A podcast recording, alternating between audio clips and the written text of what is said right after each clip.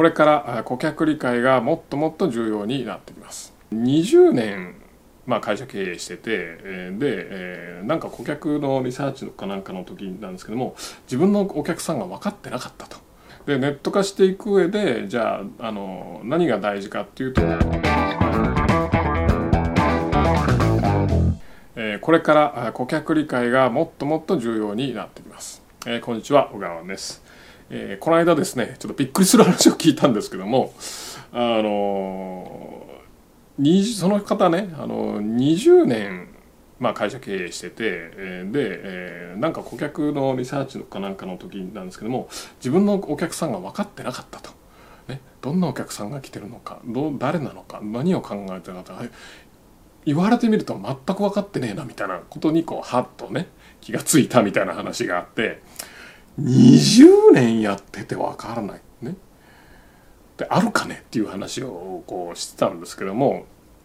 まあ、どうもその2代目の方だったみたいでやっぱ2代目の方っていうのはまあこう言ったらあれかもしれないですけどやっぱ創業のね、えー、初代の社長がやっぱり新規客とかバンバンバンバン取ってくるじゃないですか。でその新規客のもしかしたらリピートとかで成り立つね、えー、商品が良ければそのリピートだけでも十分成り立つっていうふうに、まあ、なっちゃうからあの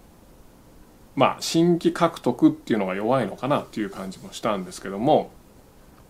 まあ2代目どこはさておき、まあ、一般論としてやっぱリアルなビジネスねこれからまあネット化していかなきゃいけないじゃないですか。まああのこの社会が変わっていくのでインターネットを使わないでやっていきますっていうのはなかなかあの渋い判断だと思うんですよね。でそれを考えると、まあ、絶対どんな業界もネット使わないといけないとね。まあ、自分が使わないよって言ったとしても食べログでレビューされたりしますから、ね、結局使われてるんですよね Google マップでお客さんが来たりしますから Google で検索してねなので自分が使わないっていうのはまあ許されずね、えー、結局お客さんは使ってくるので、まあ、使わざるを得ないんですよね。でネット化していく上でじゃああの何が大事かっていうとやっぱり顧客を知るっていうのがすごく大事でなんでかっていうとまあリアルのビジネスをやってる時っていうのはですねやっぱ目の前にお客さんいるわけですよね。うん、で目の前にお客さんいるからもう個別で知ってて理解してて、まあ、当然ですよね。うん、だから逆に言うとそんな重要じゃなかったかもしれないです。そのロケーションで来てるとか紹介で来てるとかね。うん。で目の前にお客さんがいる。別にお客さんのこと知らないっていう感覚があんまりないですよね。なんかちょっとあの遠い友達ぐらいの感じじゃないですか、ね、めっちゃ親しい友達までいかないかもしれないけどそれなりの距離感の友達みたいな感じでしょ。友達のこと知らないとか考えたことないですよね。だからまあそんな重要視してこなかったと思うんですけどもやっぱネット化するとすごく大事になってきてなんでかっていうと見えないんですよ。ね。どんな人いるか。これ今僕ね、こう YouTube で皆さん喋ってますけども、僕喋ってるのカメラですからね 皆さんがどんな人か見えないんですよ。ね。まあある程度ね、その現場で会ったことある人とか、あのね、えー、電話とかネットとかズームとかでこう喋ったことある人とか見たことある人っていうのはあるんでイメージはついてるんですけどもどんな人が見てるかとかえー、だけども実際見えないんですよ。ね。何言ってんだって話だけどもそうすると誰だかわからないんですよ本当にお客さんと接触してこのお客さんどういう人なんだろうどんな仕事をしてて何に困ってて何考えてて何悩んでてとかねそういったことを本気で考えていかないと要は意識的に考えていかないと分かんないんですよね。で相手が分かんないと例えばチラシとかフェイスブック広告とかねえー、全部そうですけどそういったレスポンス広告でえあの集客する時っていうのはもう何も言えなくなっちゃうんですよね。だって相手わかんないんだから。例えばフィットネスジムやってますとね。相手があの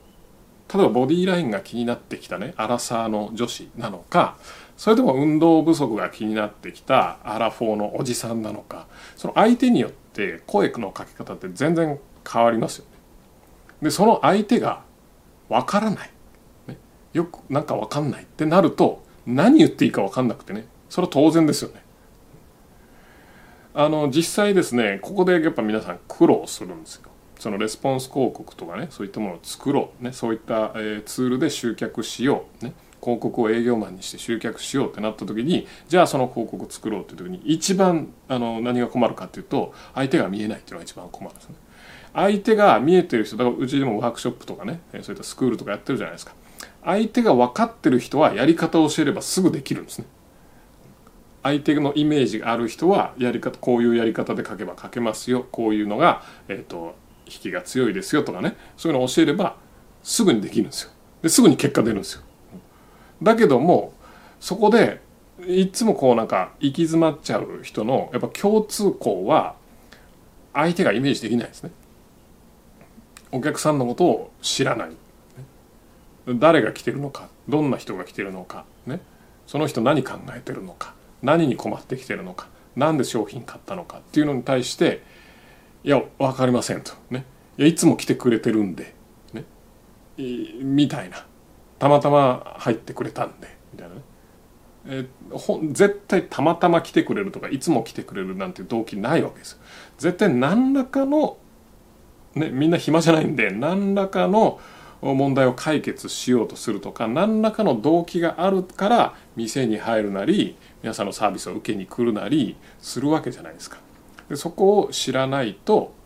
やっぱりそういう人たちを集客しようとしても何言っていいか分かんない。くなっちゃうんですよね。だからどんだけこのレスポンス広告のノウハウを学んだとしても使えないってなっちゃうんですね。なので、えとにかくお客さんを理解して、えお客さんのことを知ることっていうのは今まで以上に重要になってきますので、まあ、そこを注意してやってみてください。特に特に今までロケーションが良かった、ね、お店のロケーションが良くて集客できてたあるいはすごい商品の品質が良くて紹介でバンバン来てた、ね、そういった自らの集客活動をあんまり自らねこうプッシュの集客活動っていうのはあんまりしてこなかった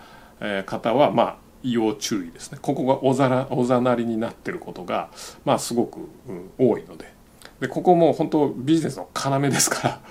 らあのお客さんが誰で、えー、どんな人で今何考えてて何に悩んでて何でうちの店来たのか何でうちの商品買ってくれるのか何でうちのサービスを選んでくれてるのかっていうのを、まあ、徹底的に理解するっていうことが、まあ、すごく大事なのでしっかり考え抜いてください。これから皆さんネット化すると思うんですけどもネット化する時にめちゃくちゃ今までの何十倍も重要になると思ってやってもらうといいんじゃないかなと思います。それじゃあちなみになんですが、えーとまあ、うちの社員とかでも広告を作るのが上手い人と下手な人がいます。ね。上手い人の共通点はとにかくお客さんのことを知ろうとすること。ね。下手な人の共通点は何とかそのノウハウとか技術で何とかしようとする人。まあそんな感じです。だからすごく重要です。はい。